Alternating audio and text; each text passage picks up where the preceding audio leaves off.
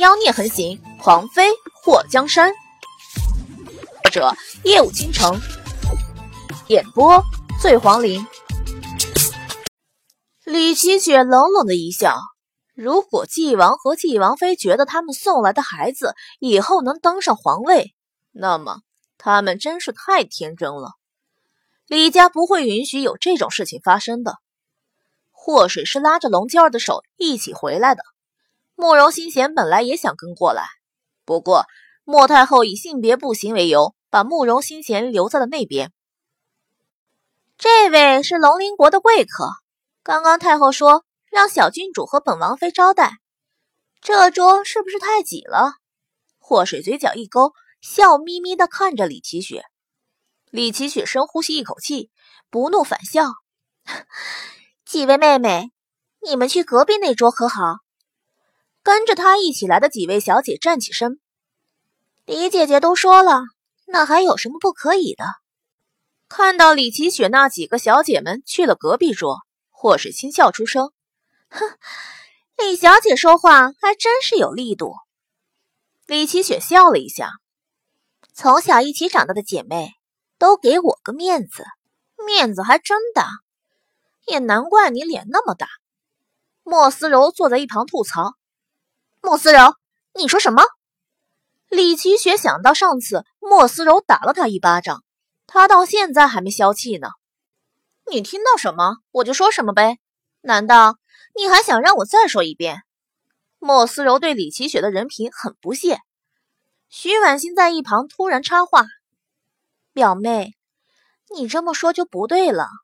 我明明听到你说李小姐脸大，这可真热闹。”徐婉欣是生怕李奇雪和莫思柔打不起来是吧？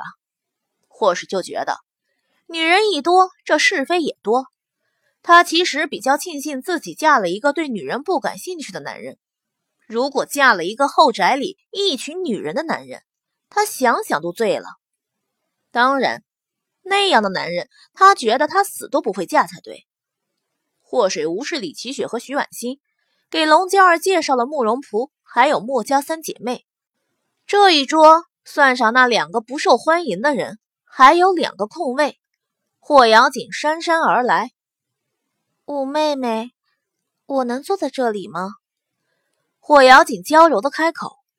霍水伸出手撩了一下耳边的秀发，这讨人厌的家伙都是组团出现的吗？四姐姐坐，反正有位置。霍瑶锦坐下后，和同桌的几个人微笑问好。他的名声在京都城一向很好，除了霍水之外，所有人都觉得霍瑶锦是个表里如一的美女加才女。龙娇儿在看到李奇雪和徐婉欣的时候，就微蹙眉头。从这两个人的眼神，她能看到他们内心黑暗。这样的人再美丽漂亮，也不值得相交。本来觉得霍瑶锦仪态万千、美丽动人，而且给人的感觉非常恬淡。可他扫过霍瑶锦的双眼时，眼眸一眯：“水儿，那个人是你姐姐？”龙娇儿声音很轻：“不是亲的。”霍水对着龙娇儿笑了一下：“她被皇上封了昭仪，应该快进宫了。”龙娇儿眨了眨眼睛。不都是进宫侍寝后才会有名分的吗？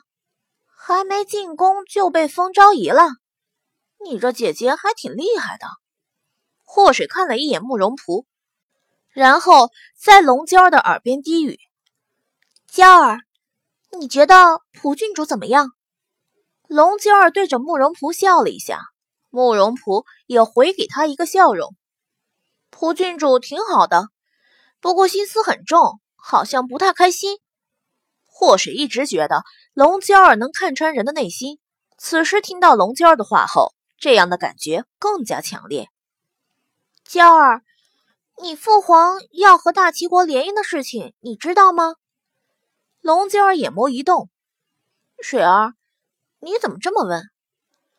蒲郡主就是皇上想和你们龙鳞国联姻的人选，可是，祸水欲言又止。可是什么？龙娇儿听到祸水说话，犹犹豫豫的。阿普他有喜欢的人，如果把她嫁到龙鳞国的话，他会非常伤心。祸水看着龙娇儿的脸，观察她的表情。龙娇儿眉头拧了一下，怪不得我感觉他不开心，原来是因为这件事。他突然想到他皇兄和他讲过的话，他还让他观察慕容仆。如今他观察了，也听说了，在发现慕容仆对联姻的不情愿后，他回去是不是要实话实说呢？祸水感觉龙娇儿的迟疑，他眉头挑了一下，对着慕容仆露出一个势在必得的笑容。不管怎么样，他都会想办法留下慕容仆，就算是为了他那个审美奇葩的二师兄好了。在男兵和女兵的中间挡着屏风，慕容宏天和大齐国的纪王莫王陪同龙鳞国的太子龙琛，还有凤羽国的三皇子凤玉，坐在最中央的大桌前。慕容宏天看到凤玉的脸上粘着纱布，立刻询问慕容翰墨发生什么事情了。慕容翰墨看了摩羯一眼，皇上，这件事还是让纪王来说比较好。凤玉在看墨迹的时候，手已经握成了拳头，大有随时跳过去宰了墨迹的感觉。墨迹扫了一眼凤玉，他那脸是本王打的，本王不过是想让他知道，不是什么人都是他惦记的。本王是客，这就是你们大齐国的待客之道。凤玉一拍桌子，巨大的声响引来所有人的侧目。墨迹也端起酒杯，轻抿了一口。难道你觉得我们大齐国的待客之道，就是让你随意欺负我们大齐国的女人，而我们还要站在一旁拍手叫好？有这么好的事情，不如让本王也去你们凤羽国当一把贵客。本王什么时候欺负你们大齐国的女人了？凤玉眼睛一瞪。若是你没有，你的脸是怎么伤的？墨迹反问他：“是你想破坏我们两国之间的邦交，是吗？本王如果真想破坏两国邦交，直接宰了你多好，用得着只毁你半张脸？”凤玉满脸戾气：“你当本王打不过你？”墨迹云淡风轻的瞥了他一眼。不是当你打不过，而是你根本就打不过。要不要试试？凤玉拍桌而起，莫青也摸了摸下巴。打坏了东西，你赔。听到他们两个越来越激烈的言论，慕容宏天在一旁轻咳了一声。这件事，朕有个办法和解，你们不如听一听，再决定要不要动手。三皇子息怒，纪王也别动气，不如听听皇上的意思。慕容翰墨在一旁当和事佬，凤玉浓眉挑起，和解？本王没想过和解。莫基业冷冷的看了他一眼，本王也没兴趣。慕容翰墨在凤玉耳边低语：“三皇子，还要不要治你的脸了？”凤玉的表情顿了一下。一屁股坐在椅子上，好，本王就听听皇上的意思。慕容宏天看了莫杰一眼，纪王呢？莫杰嘴角一动，皇上说怎么样就怎么样好了。